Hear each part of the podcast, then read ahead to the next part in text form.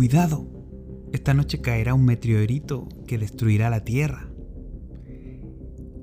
Existen pandemias mundiales y no hay cura. Crearon una enfermedad para que la gente se transforme en zombie. Tendremos que defendernos nosotros. Los robots dominarán la Tierra y dominarán la humanidad. ¿Qué vamos a hacer?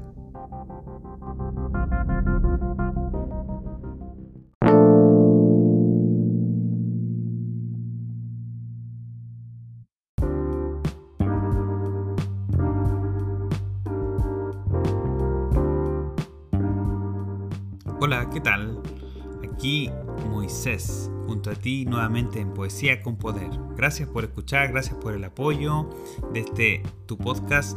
Así que quería contarte que hoy vamos a hablar del fin del mundo. Es un tema transversal algo que nos toca desde niños, jóvenes, adultos, ancianos, siempre durante generaciones. No solamente hoy tú te lo preguntas, no solamente me lo pregunto yo, sino que durante cientos y miles de años las culturas se han preparado para un fin del mundo. En el año 2000 hubo un colapso y totalmente la gente pensaba ahora en 2012 y ponen diferentes fines del mundo. Hay películas que aseguran que será un meteorito, que habrán enfermedades, el apocalipsis zombie, pero sin embargo eh, es algo que te lleva a tomar una decisión. ¿Qué pasará cuando todo acabe? ¿De qué lado estarás? ¿Del cielo o del infierno?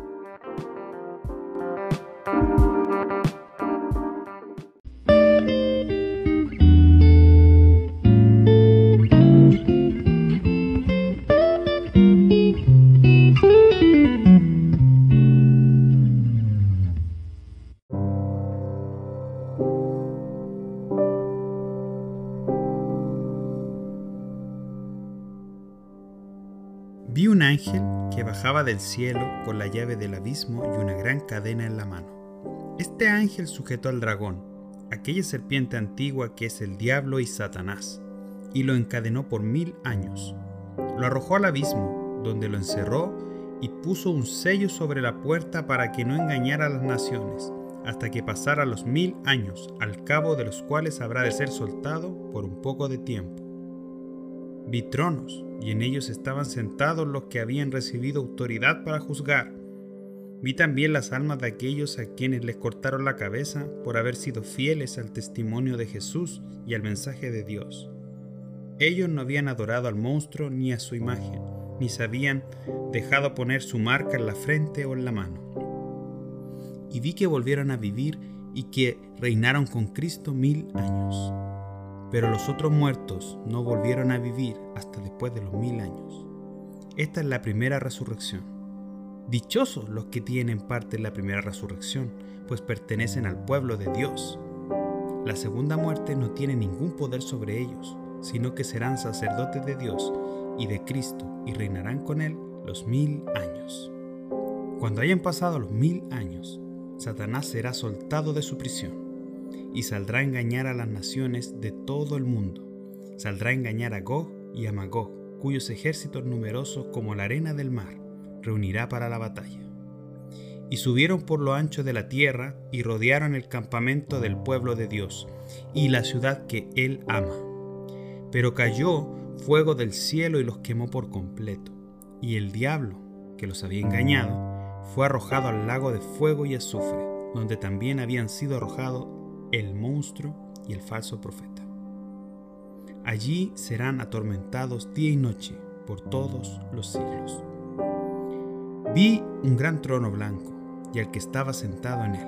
Delante de su presencia desaparecieron completamente la tierra y el cielo, y no se les volvió a ver por ninguna parte.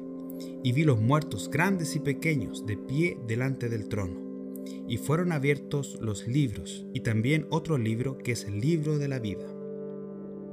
Los muertos fueron juzgados de acuerdo con sus hechos y con lo que estaba escrito en aquellos libros. El mar entregó sus muertos y el reino de la muerte entregó los muertos que había en él y todos fueron juzgados cada uno conforme a lo que había hecho. Luego el reino de la muerte fue arrojado al lago de fuego. Este lago de fuego es la muerte segunda y allí fueron arrojados los que no tenían su nombre escrito en el libro de la vida.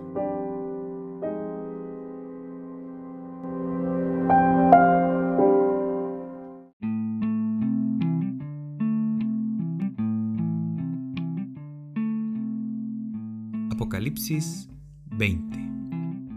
Juan nos escribe esta visión tremenda del final de los tiempos desde una isla donde él había sido exiliado, donde pasó por su cuerpo quemado en aceite caliente porque había sido perseguido por el imperio romano y alrededor del año 100 después de Cristo, él escribe todo esto que él está viendo, que Dios le muestra sobre el final del tiempo.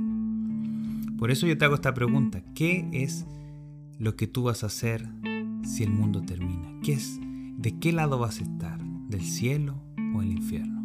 Yo quiero invitarte a que conozcas a Dios, a que conozcas a Jesús y que puedas creer que Él es Dios y que Él resucitó de los muertos, para que seamos parte juntos de los que estamos en el final de los tiempos, creyendo que cuando todo acabe, nos iremos con Él en el cielo. Gracias por escuchar, un abrazo, cuídate, nos vemos en la próxima. La paz sea contigo.